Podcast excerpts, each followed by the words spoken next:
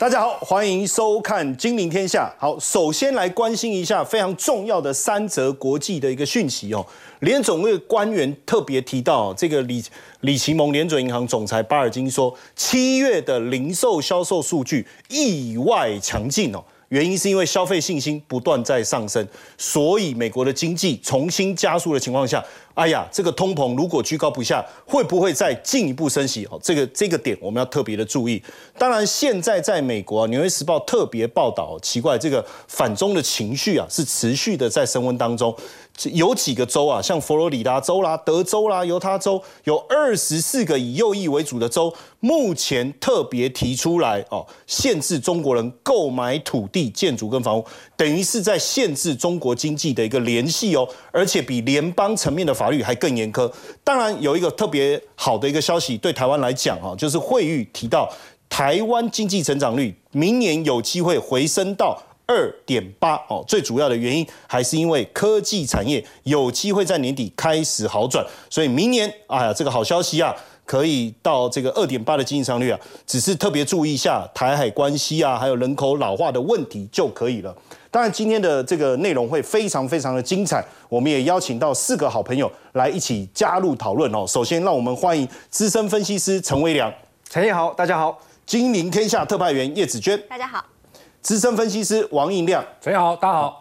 等一下呢，资深分析师纪伟明也会加入一起讨论哦。首先呢，我们特别来看一下哦，呃，请这个紫娟哦，美丽又知性的哦，紫娟来跟我们讨论一下这个。我其实有点看不懂，因为这个雷蒙多是今年第四个到中国去访问的这个官员哦。哎，他访中之前，既然哎把二十七家陆气从这个名单当中，就是未经验证名单移除。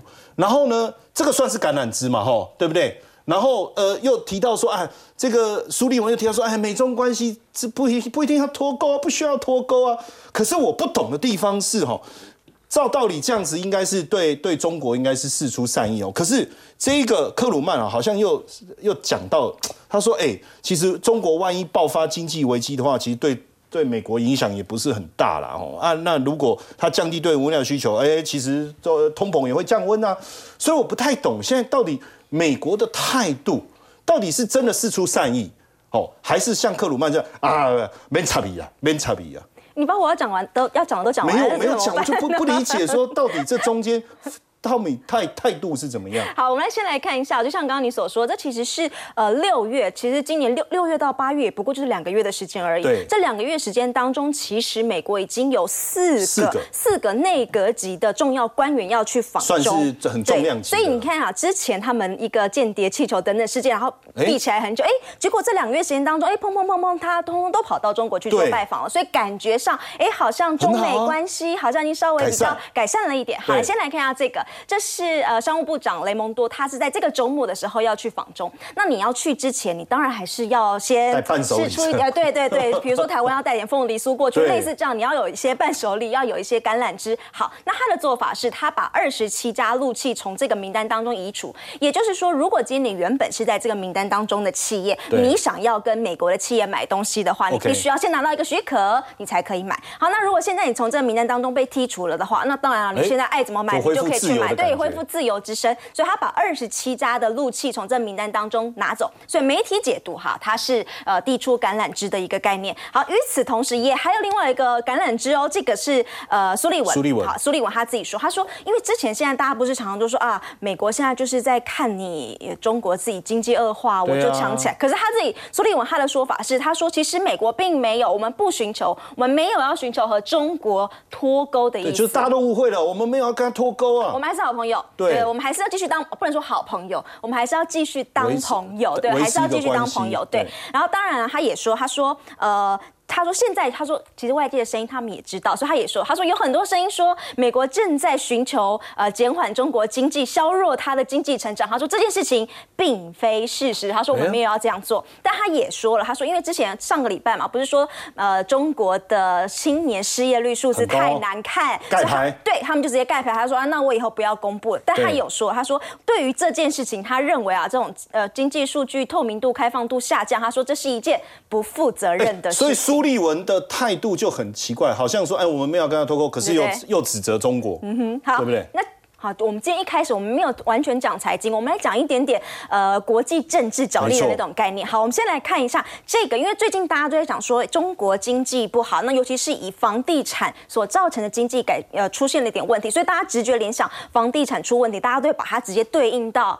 二零零八年金融海啸，大家都往那边对应，对不对？好，那我们就先来看到底类不类似。其实你如果先看以中国现在的房地产那个泡沫，确实哦，它现在所产生那个泡泡是比二零零八年当时的泡泡还要来得大。第二个，其实他们也有很类似的背景因素，就是他们的影子银行一样的类似状况也是有。而且中国现在还有第三个跟当时不一样，是它的地方政府的债务问题，其实比二零零八年那时候还要还更严重。好，所以你看它感觉是很严重，对不对？好。那所以以这样的情况之下，大家就一直想说，那这样会不会又是一次下一次的金融海啸？大家会怕。这个是克鲁曼，就是呃诺贝尔经济学奖得主他的说法。他说，呃，他认为不会，这个应该要把它一个大大的圈起来。他认为不会。扩展对，好，再大一点，好，不会扩展到全世界。他说，不仅是全世界，特别是美国。好，他的说法是什么？他当然是用很多的数字来去印证这件事情。我们先来看投资的部分。好，这个是直接跟间接投资，就实际的投资加上一些债券啊、股票等等，直接间接都加起来，全部都加起来了。美国在中国香港的这个金额在这里，五千一百五十亿美元。你说，嗯，你没有概念，五千亿到底多不多嘞？多不多？没有概念，对不对？给大家一个想法。呃，如果以呃，我们现在常常说，因为疫情，然后大家都不去办公室上班了，对不对？所以大家都居家办公。那久了之后，企业是不是觉得说，其实我好像也不需要办公室？没错。所以美国现在有发生一个状况，是商业不动产这个产业正在萎缩，空置率在上升。对，空置率在上升。而而这个产业现在大家很担心，说，哎，会不会这种这种商用不动产也会慢慢会有衍生出来一点危机？而这个美国商业不动产的规模是二点六兆美元。二点六兆。就是我们很担心的这个是二点六兆。好，那你看一下美国在呃中国的金额是多少？五千多亿，就差哎五倍的距离。所以好，这样你瞬间应该会有那个概念，的确这个数字不高。好，好，好，这是第一个。好，再来看一下，那卖东西，你说那如果中国的经济状况不好，那美国人要跟他做生意，那你经济状况不好，那我美国人做生意赚不到钱了，那这个金额的数字有多少呢？好，来看一下这个数字，呃，也就是跟美国卖东西到中国这个数字，以二零二零就去年来说话，大概是一千五百亿美元。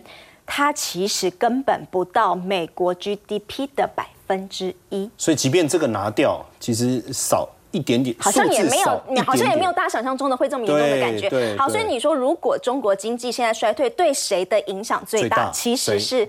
德国跟日本，日本，因为德国跟日本现在它的就是它卖就是做生意的对象，其实跟中国贸易往来的依存度。所以其实你看，最近也有《经济学人》杂志在讨论，他就说，其实德国现在看起来是欧洲的病夫。当中他有讲到，其中很重要的原因就是这个，就是德国跟中国大陆的那个贸易的依存度太大了。所以与其这样比较起来，其实美国跟中国的贸易依存度也没有大家想象中来的大。好，所以这基于以上两点原因，所以克鲁曼认为。说，其实他认为，呃，如果真的重新发生的这件事情，他认为对美国其实根本不会有太大的影响。好了，那你说这个呃地缘政治的角力的出现在哪里呢？对啊，如果中国经济不好。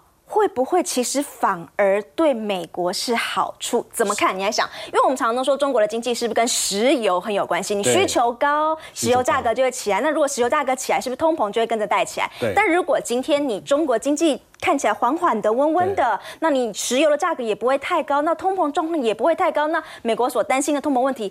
就不会发生了。好，所以这就是第一个，他就说，万一中国真的爆发了经济危机，反而对于美国是好事。为什么？因为你就减少了通膨，会降降低通膨的可能。这是其一。好，其二的阴谋论点在这影响哦。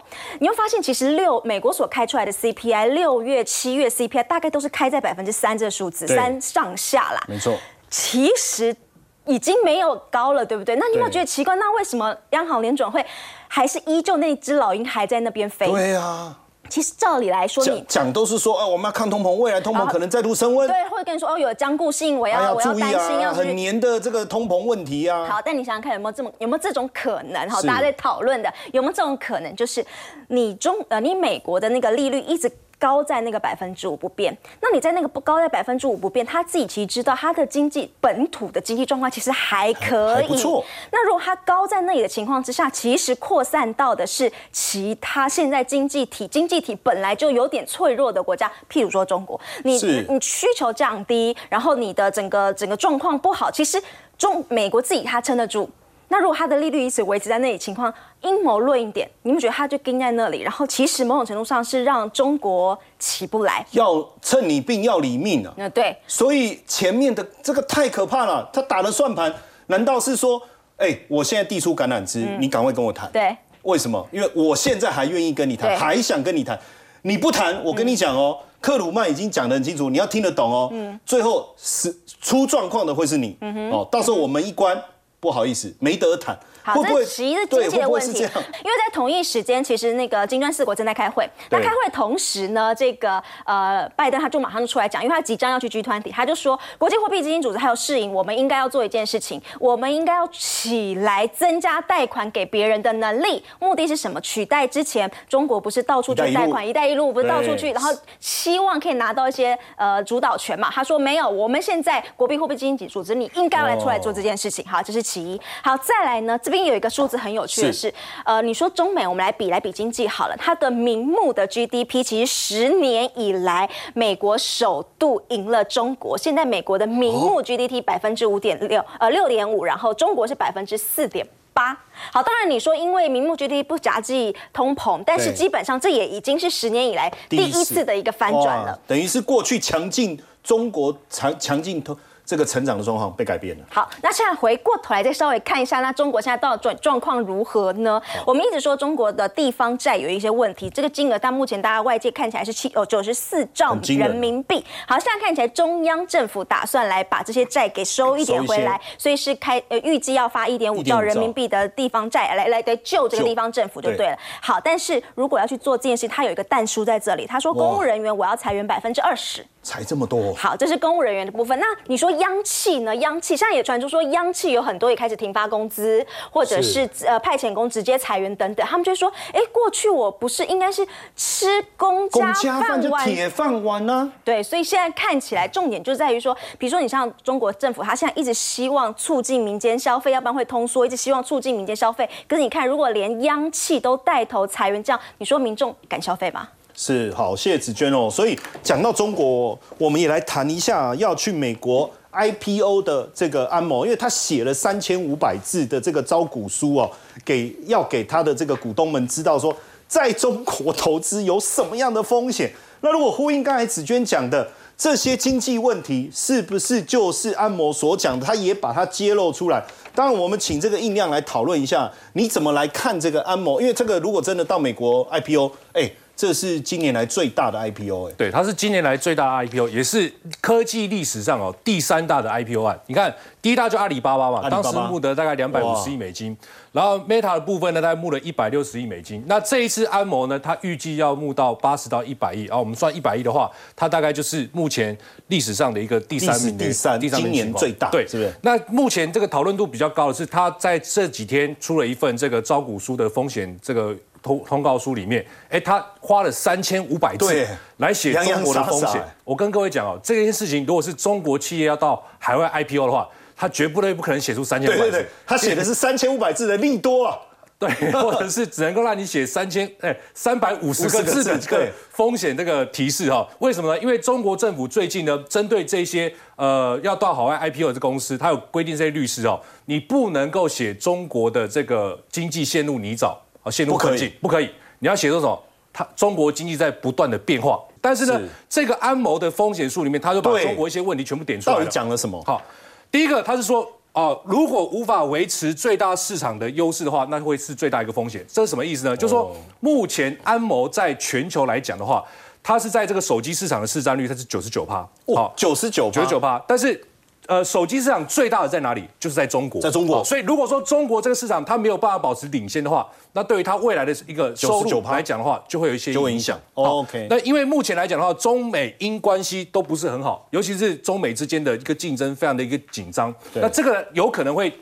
列出一些政策，进而影响到他的一个公司收入。他的公司收入呢，在中国部分有四分之一的来源都是来自中国。所以我在想说，他这么敢讲，对 但因为豁出去了，豁出去了，因为他他必须要诚实把这一块提出来，然后让投资人你们自己去呃评估评估啊，如果可以的话就来投好。那第三个就是说，中国经济状况目前真的很糟，半导体也很低迷。刚刚子轩也提到，包括城投债的问题，对，还有这个中国目前房地产也不是很好，对。那我想这一切应该都是跟美国在打压中国科技有关系，因为你科技一打下去之后，很多公司啊。工人没有钱嘛，然后呢，你们就没有钱去缴房贷，也没有钱买房子，那建商盖的房子就没人要嘛，对，所以就陷入这个恶性的一个循环了。那这个部分来讲，他也提出来，的确会有风险。那再来就是说，这个中美政策呢是最关键的。如果说接下来假设了哈，美国又出招了，说这个安谋呢，呃，这个相关技术出橄榄枝又要出招，对，搞不好就出招。他说，哎，你不不能够让中国做使用，那怎么办？对。中国的一些呃企业，它有可能会采用所谓的叉八六或者是所谓 Risk Five 的部分，因为这总共有三大架构嘛。那如果是往 Risk Five 或者是叉八六来讲的话呢，那对安谋来讲，它的收入就会做减少，所以是他所认为会有一个风险。那再就是最后一个就是说，中国监管哦的这个影响也蛮大的，因为中国在最近在做这个防。提出所谓反间谍法，好，只要他只要认为你是间谍，对，那你就是间谍嘛，那我就有权，没有理由，对，那我就有权去影响你公司的一个营运方向嘛，这其实蛮可怕，蛮可怕，所以很多企业现在都在外逃啊，所以他也提出来，这个未来金流的部分呢，也有可能会被中国掌控。那在最后一点就是说，他也无法去掌控安谋中国这家公司，就是安谋中国，对，那其实呢，安谋跟安谋中国是两家。公司，你说有没有关系？当然是绝对有关系。但是说是不是有点独立的状态？哎，目前看起来感觉起来有点这种味道，因为目前安谋对安谋中国的这个呃。控控制权呢，大概只有四点八帕而已，其他大家都是中国的，都都都是中国的投资人。好，那这个来讲的话，就会有很大的风险。好，那再就是说，安谋中国呢，因为现在很多企业，中国企业啊，包括刚刚子源有讲到一些国营企业的也有发不出薪薪水的问题嘛。那现在有可能就会产生所谓的预期支付款。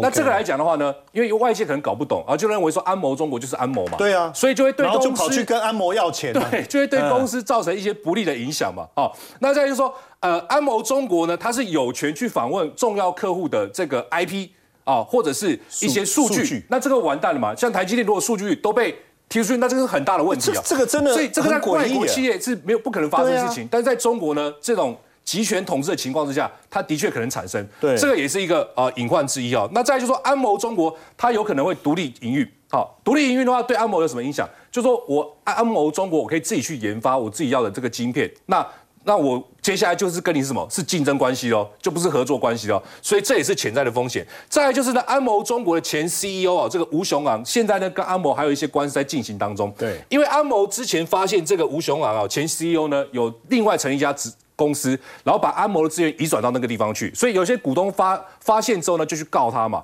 然后安谋呢要换他，呃，如果是一般公司，你说要换，可能今天命令下来，明天就走了嘛。但是呢，这个事情扯了两年。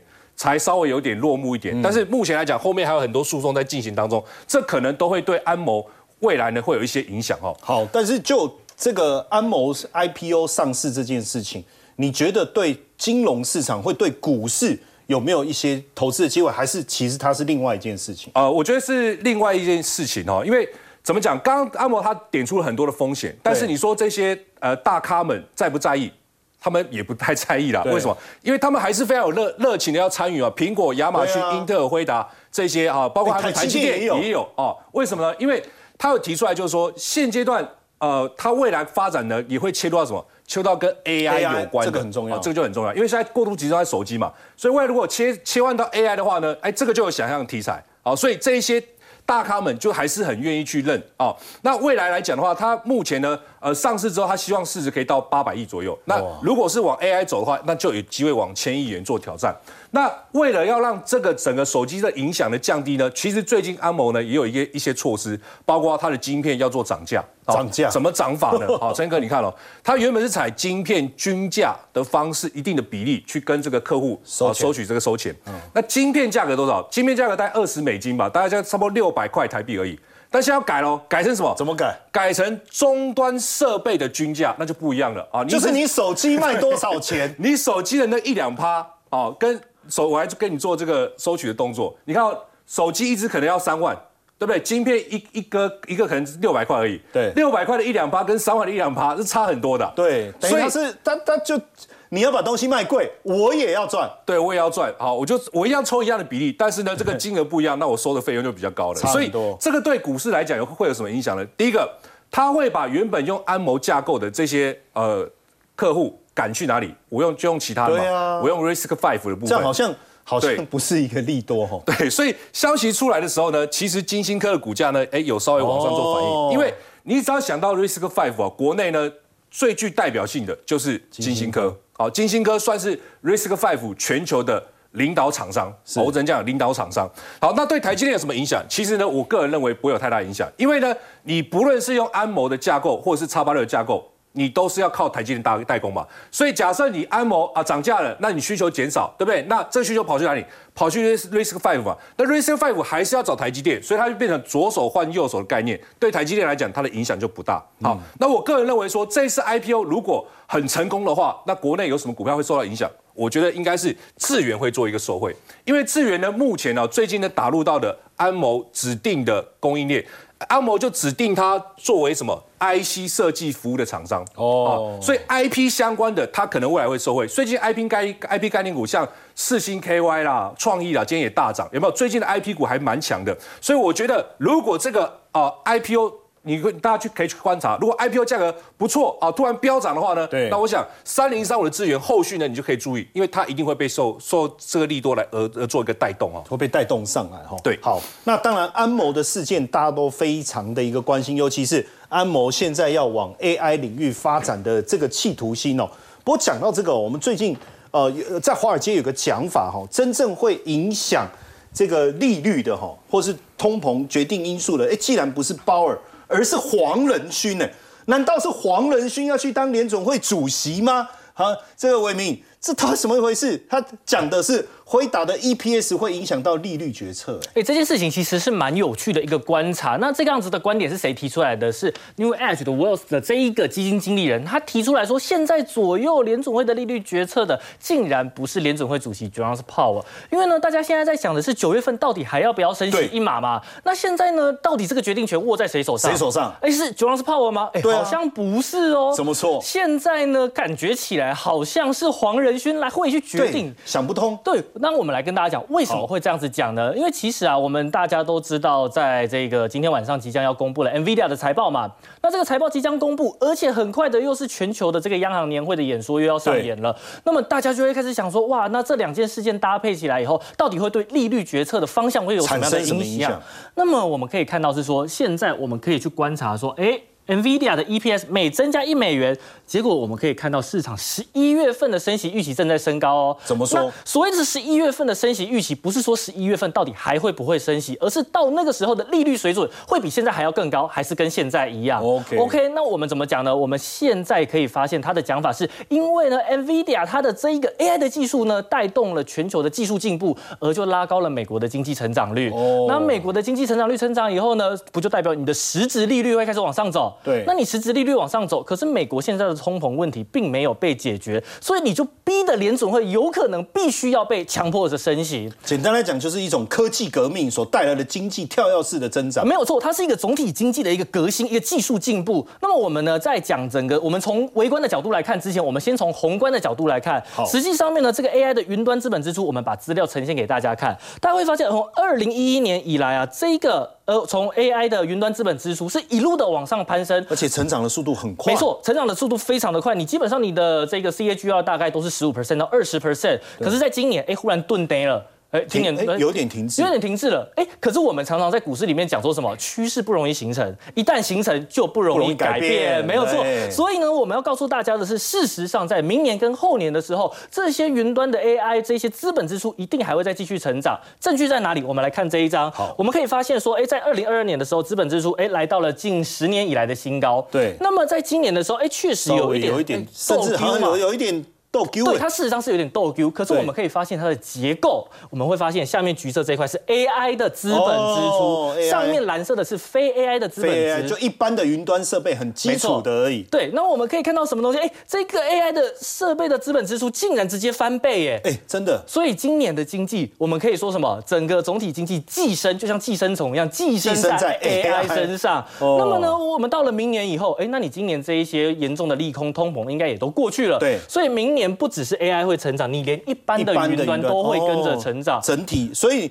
你看到这个明年的 AI 的部分成长的力道也是很强，对它的这个成长率目前这样子看起来至少有五十 percent，所以呢，这个时候呢，我们已经观察完了总体的状况以后，我们来看一下 NVIDIA 到底跟利率有什么关系。我们从这个 NVIDIA 第二季的这个 EPS 的预估，也就是对于这次财报要开出来的数字，哎，那市场有一个想法嘛，我们会发现，哎。这个地方出现了一个跳跃式的增长，就是在上一次公布完财报以后，上次公布，大家觉得说，哇，这个 AI 真的是不得了了，NVIDIA 应该要赚很多钱。结果呢，我们就看到了联总会的升息的几率也跟着往上攀升，真的是这样。对，所以，我们这一个地方可以看到 NVIDIA 的 EPS 跟联总会的利率决策，哎，变得息息相关了。对，对，但实际上它是一个从总体经济环境里面挑出来的一个个体的代表，个体的代表就是 NVIDIA，因为它是 AI 的龙头大哥嘛。对，所以当今天 NVIDIA 好的时候，所有下面的 AI 资本支出当然也会跟着拉起来。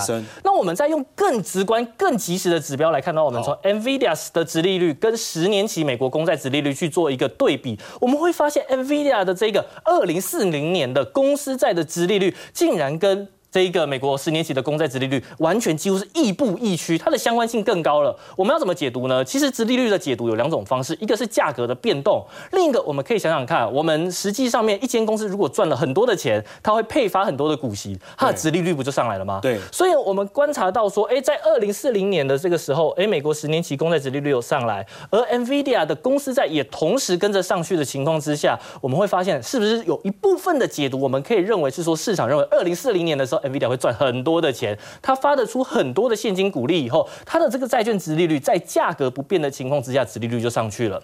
所以呢，这代表什么？代表说，哎，那未来的经济成长率在它拉升的情况之下，美国的实质利率就会跟着走。所以为什么联总会有可能会被强迫升息，就是这个原因。好，那如果说呃这个辉达的 EPS 的表现真的很好的话，那对于台厂有没有什么帮助，或者是说真的？有可能持续带动，因为你刚才讲到 AI 服务器还是会一直增长，尤其是明年。那这一块会持续的带动上去吗？为什么伟创凭什么涨这么多？对，凭什么？原因为它独占。我们可以看到说，NVIDIA 它下面有几个平台，一个就是 DGX 最新推出的，以及 HGX。那实际上面 DGX 大家简单的想成它是 NVIDIA 的自己的品牌、自己的系统。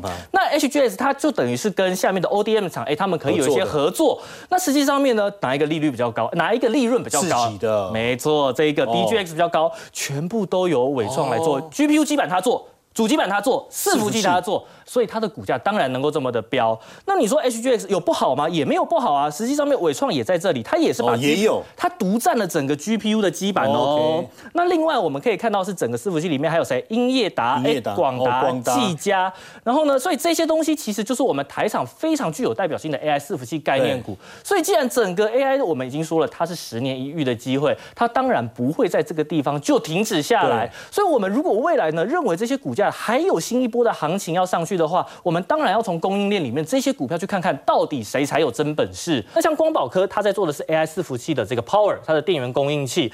那么这一个营收的部分，我们也跟大家做一下分享啦。实际上面能做 AI 伺服器电源的没有太多间厂商，对。而它的股价在台股这一波一千点的拉回修正，几乎都没有跌，对，一样都是在等待 NVIDIA 的财报。这种有护城河的公司啊，我们认为在未来股价都非常有表现的机会。另外还有一只黑马股就是华硕，哎，华硕原本前面都在平台区整理，在今天忽然来一根呢，对，而且一口气直接涨了半根涨停板。这一个大牛股能够涨半根涨停板，一定有它的原因。实际上面它是新打入 NVIDIA 供应链的其中一间公司，它在第四季开始会出货，所谓 SGX，那搭载了八颗 H 一百的 GPU 的伺服器就会开始出货了。那么我们要告诉大家，接下来要关注的题材是什么呢？你要去关注它到底能不能拿到 DGX 的订单。如果它能拿到 DGX 的订单，它的地位不就跟伟创一样了吗？的。所以呢，我们认为这一个在平台区整理完以后，第一天突破，哎，后续如果股价有拉回的话，那我认为投资朋友不妨可以留意一个布局的机会。好，那当然今天晚上的这个呃，应该说我们的凌晨，礼拜四的凌晨啊，哈，辉达公布财报这件事情就变得非常非常重要。当然，刚才这个伟明把整个伺服器啊做了一个详细的拆解。那当中一个非常重要叫散热，可能很多人可能不理解为什么散热那么重要。我们今天特别请这个魏良来跟我们说明一下，这个有一档股票叫立志，对，哦，业绩大幅成长之外，还有个神秘大户，二十三亿，其实我很难想象，二十三块我可能可以，二十三万我应该也 OK 啦，但是二十三亿买一点四万张股票，哎，他是不是看到了什么不得了的商机或者是前景？好，这个神秘大户呢，好，其实他就是啊，肖汉森。哎，你就把名字讲出来了，没听过对不对？知道啊，不过说实在也不知道他是谁，还真的是神秘。对，哦，但是呢，这次他的大动作哦，真的不得不让汉森，汉森，招呼一下，比 Wilson 还猛了。大家就很想关心一下，哎，他到底是什么来头，什么背景？而且呢，更重要的是呢，看到了励志什么样的亮点？对啊，其实这次砸二十三亿呢，重点不是说，哎，他花了多久时间？而是在于花多久？可是花多久我们也很关心啊。其实他只用了两天，就两天就砸二十三亿，两天就花二十三亿。对，然后呢？这么任性，买买的股权，你刚才有讲嘛？对，一点四万张。对啊。但是其实我们把它换算成励志的股权比率，十八趴以上，十八趴，所以他一举就成为了。立志的最大股东只用两天，这是超过内线交易的门槛十趴，不，因为他是他是原本是外部的意思，说以后他就变成很重要的人，我们要特别关注他。好，那我们先讲一下，其实呢，肖汉森哈，过去大家不认识他，对，可是呢，他其实做股票的资历真的有够久。他我发现他在三十岁以前的资历跟我真是太像了，是，只是三十岁以后完全不能比你。哎，所以你后面也可以拿二十三亿啊。他从十几岁就开始。阅读财经资讯，对，研究股市，然后后来因为呢，他妈妈开了投顾公司，哦，所以他退伍之后呢，他就进入投顾公司呢历练学习，然后就真正呢开始看盘，而且呢就进场实战。哇，那他还有一个弟弟肖汉斌，那两个兄弟俩哦，其实就是携手合作，都非常呢擅长短线操作。哎呦，所以操作的风格哈非常犀利剽悍，就很猛啊。所以短时间就致富。那在九零年代哈，啊越赚越多时候呢，后来他们发现呢。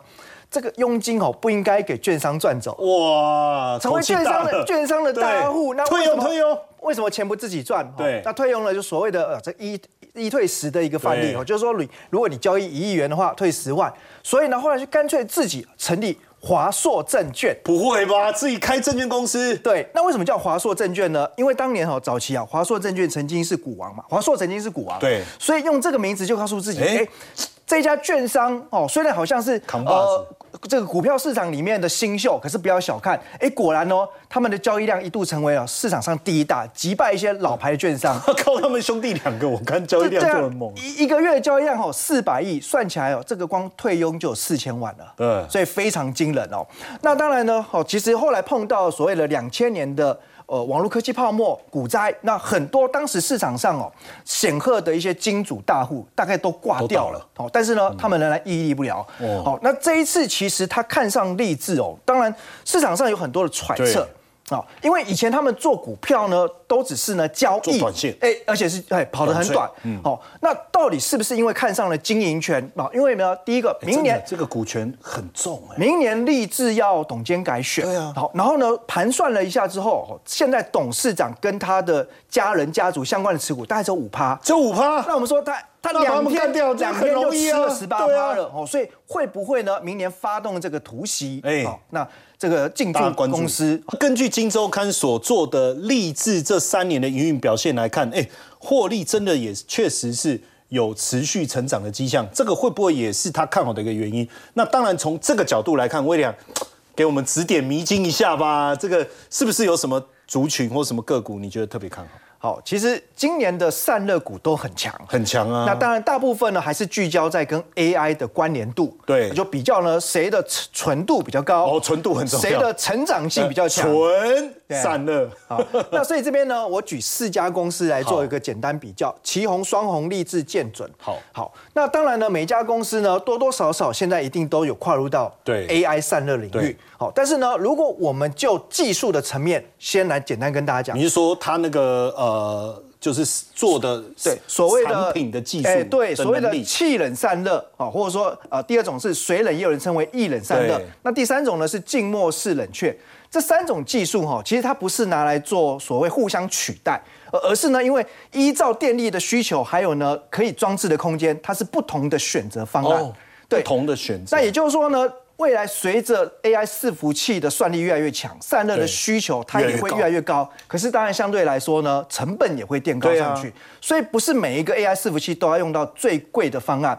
那就目前来讲，我们简单来看哦，如果是静默式的话，大概跟气冷式比起来，它要贵一百倍。这贵一百倍，对，所以你说这个方案呢，是不是散热的能力最强？绝对是，是嘛哦对，可是呢，现在目前可能还没有办法真正的商业化。那今年来看，应该是以气冷式为主，然后明年呢，慢慢看起来水冷式会开始起式起飞，然后这两个方案会暂时并存一段时并间。对，所以我们回到呢这四家公司的比较来讲，谁的气冷、水冷比较强？相对来看，还是在旗宏跟双宏。这么就是刚刚提到要难比较怪这两个是比较早开始，最早开始讲的，对谁的技术强嘛？那再来谁的纯度高？那他们因为基本上都已经进入到国际 AI 的供应链了。对那再来呢，我们比较就是呢股价的合理性哈。那你可以看到，其实技术面来讲的话，旗宏呢因为已经大涨上去哦，那目前它的股价甚至比双红还高。如果以八月来讲，它最高涨到三七三点五，三七三。那双红最近大概在三百附近，那八月最高也不过是三百二十二。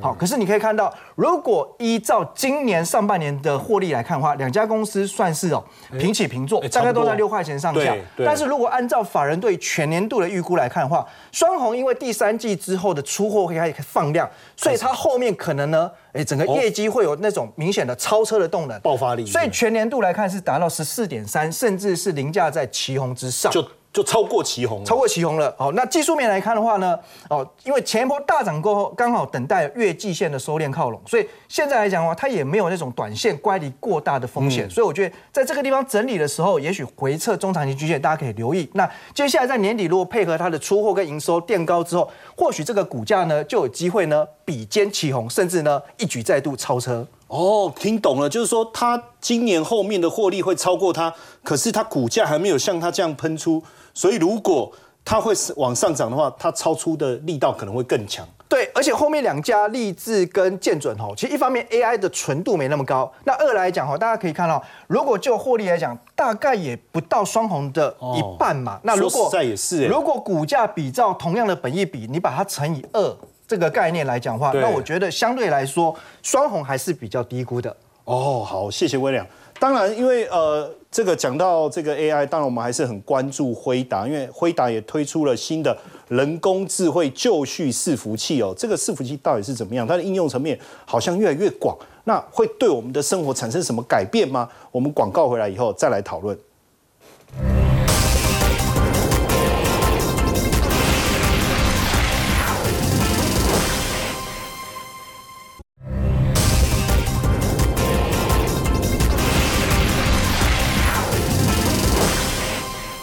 我们来请教一下子娟，为什么这名字这么长？人工智慧就绪伺服器，它这个运用的层面是不是更广泛，甚至对我们的生活应用端来讲，会有很多不同的面向？因为我们讲到回答，我们直接讲说哦，它的晶片很厉害对对，对它弄做那组的伺服器很厉害的对啊等等。可是现在你想，你就把它想象成，呃，我们如果今天要去买一台电脑，如果有一个人他电脑帮我组好，东里面东西都帮我弄好，然后重点是软体要帮我搭好，软男对，嗯。哦，这样子，对对你的硬体、软体全部一次帮我弄好，对我来说，我对于我是一个顾客，我就去把它买回来，我就可以用了，对这样是不是很好？没错所以就类似类似这样的一个概念。总而言之，他现在辉达他是跟这个呃 VMware 他现在一起合作，那他这是这是一个软体商。OK 好，软体商就是软硬整合的一个概念。所以今天如果你想要，比如说银行，你想要有一个可以 AI 应答机器人，哎，你买回去它直接可以使用。哦，对对，就就是类似这样的概念就是不用。电脑买回来，我要自己装 Office，装什么一堆对对对有的没有的，然后然后最后气炸了。对对现在他就说你想要什么，你买回去就可以。，所以也就是说，在这样子一个基础上面，它搭配呃本来就有一些软体，然后加出一些硬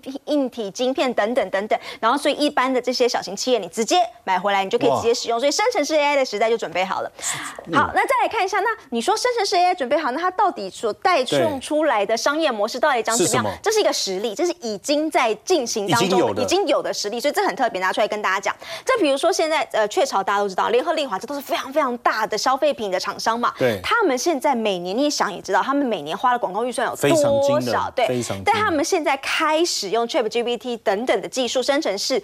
广告，然后他说节省十到二十倍。好，你一定不了解是什么概念，我今天讲给你听。好，这是直接已经实际上的案例，就是有广告公司，他跟这一位印度宝莱坞的男星做合作，然后他就请他拍了一个片。拍完片之后呢，他就有点开放式，给所有的民众都可以使用。这这呃，所有的商家都可以使用。什么概念？如果今天我我是那个，我是不是说哦，我推荐金陵天下。好，讲完了这支影片就就只有金陵天下可以使用。对啊可他现在他开放的软体，让你去自己支，他可以讲说，呃，我支持呃谢承彦，我支持叶芷娟等等的，就是他可以那个词，他可以去做变化，那他东西就可以直接开放给商家，哦商家就可以直接用 AI 的技术来重现这个男星的脸部，但是声音却讲的是那一间公司为他所讲的客制。化广告，就是每一个每一家的广告都是这个男星。对对对，但是它的哦词就可以改变，会你可以可以你会感觉是你不用专请他属重录你是感觉专属这个商家的，请他重录对，而这个东西现在已经实际上有在运作。哇以印度这个商家来说，他。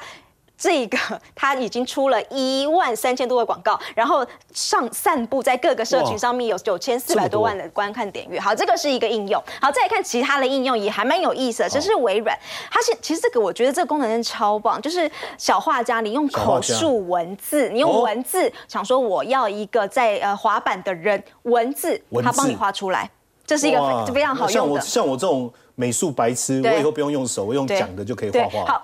现在想说，微软它现在也要把类似这样的技术导入到这个小画家的里头。另外还有这个是 YouTube，YouTube 现在它也要来做一些 AI 的音乐计划，它现在直接要跟很多的呃音乐唱片公司，然后来做一些合作。然后另外呢，还这个的话是这个有意思了。呃，我们常常都说我们要推荐广告，我们不是要去猜，就是要去猜你个人的喜好，猜你什么好对。这个是四月的时候，苹果收购了一个 AI 的呃的新创 Music 的新创公司，他宣称这边，他说我可以根据你的心跳。真的，我用你的心跳，我就可以去推算说你现在的心情到底是悲伤的还是快乐的，真的你是怎么样的一个状态，然后你就会推荐给你适当的音乐。比如说，他认为你现在是在做自我训练，你就需要一个比较慷慨激昂的音乐来配合。好，这个是苹果最新收购的一间公司。心跳很快，噔噔噔噔，它就对，就出来了。对你的 Apple Watch 带它就测试到你的心跳，它可以立刻来来做推荐。好，这也是其中一个。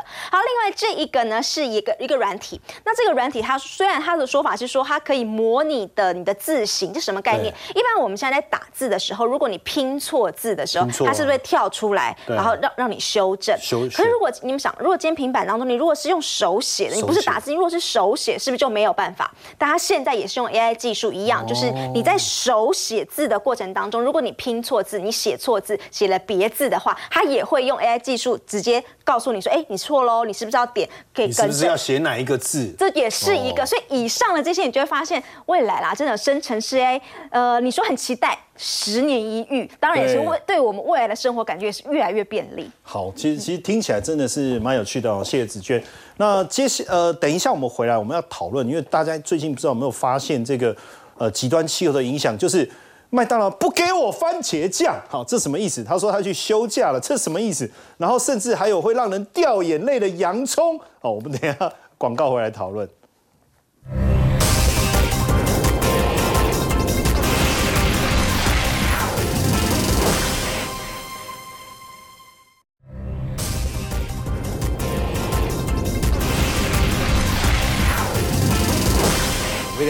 我讲这个洋葱真的是会让人家掉眼泪，因为它要涨四十四十八，然后现在为什么也没有番茄酱？哎，这个会不会也是一个投资的一个讯号？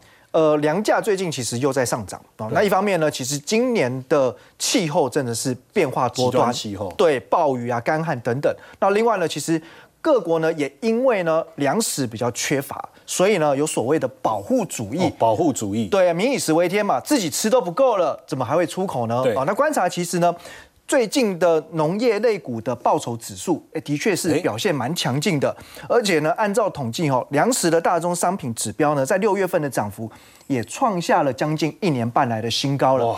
所以我们看哦，最近呢，像印度就宣布，哎，洋葱啊要收四十趴的出口税啊，对，真的掉眼泪。那它又是全球最大的洋葱出口国啊，所以这个会影响到全球呢洋葱的物价，然后又进一步会影响到，比如说呢，你汉堡里面要放洋葱，对啊，哦，那可能有一些可能素食店呢会考虑呢，这洋葱放少一点会拿掉。对，那就不对味了嘛。对啊，那少掉洋葱的汉堡还不是最可怕的。我个人很喜欢吃番茄，你能想象汉堡里面如果没有番茄会变成什么样子呢？因为最近哦，印度印度的番茄因为呢这个大雨，那所以呢它比较呢欠收，所以呢涨个四倍的价格。结果最近在印度的汉堡王呢就贴公告说。番茄去度假了，去度假，那什么时候回来？然 后这这这不就不得而知。好，那包含呢，像呃麦当劳啦或 Subway 哦这些素食业者哦，现在里面啊可能都会开始减少，或者是甚至是暂停供应番茄了。对，所以看起来呢，这个呃餐饮业会面临哈这个原物料、农作物上涨的压力。好，对。不过哈，其实以台湾的情况来说，我觉得餐饮业哦是有呢把这个。成本压力转嫁给消费者的能力，对，因为呢，大家真的很爱吃，台湾人有多爱吃呢？而且是到外面吃哦。二零一二年的时候呢，外食的比率大概是在十点六趴。好，那现在来讲的话呢，虽然呢碰到疫情哦，从最高的十三点一有点下滑，下滑，可是预估如果。呃，今年这样子的一个成长态势的话，哦，应该会再创新高。哇，对，那我们看哦，光是今年上半年哦，餐饮的营业额已经呢来到五千零三十八亿元，跟去年同期相比，成长了二十六点三趴，创下历史同期新高，成长很多。对，所以呢，在现在八月份，一方面是暑假，那前面又有呢，呃，父亲节，然后呢，七夕情人节，对，好像陈燕就。情人节应该过好没有没有没有没有没有没有没有没有没有没有没有哦，所以其实呢，国内有两大餐饮龙头，一个王品，一个瓦城，他们都是采取哦，就是多品牌的策略，然后透过连锁跟特色化的经营策略。那这个时候呢，我觉得大家可以关注一下，因为两家公司股价都在低档，可是我们从过去的经验哦，这边帮大家会诊就是呢，呃，包含二零一。一九二零二一二二年近四年来，然后大家看它的营收单月走势，会发现哦，八月份都是一个高峰，这是八月份，八月八月份都是一个高峰，就是标准的旺季效应。哦，所以呢，趁着营收还没公告之前，大家可以留意一下股价是不是有呢慢慢打底加温的迹象。好，当然呃，这个粮食股是一个可以关注了哈，包括今天是八二三，要谈炮战吗？哦，等一下广告回来再来想一下，我们到底要谈什么。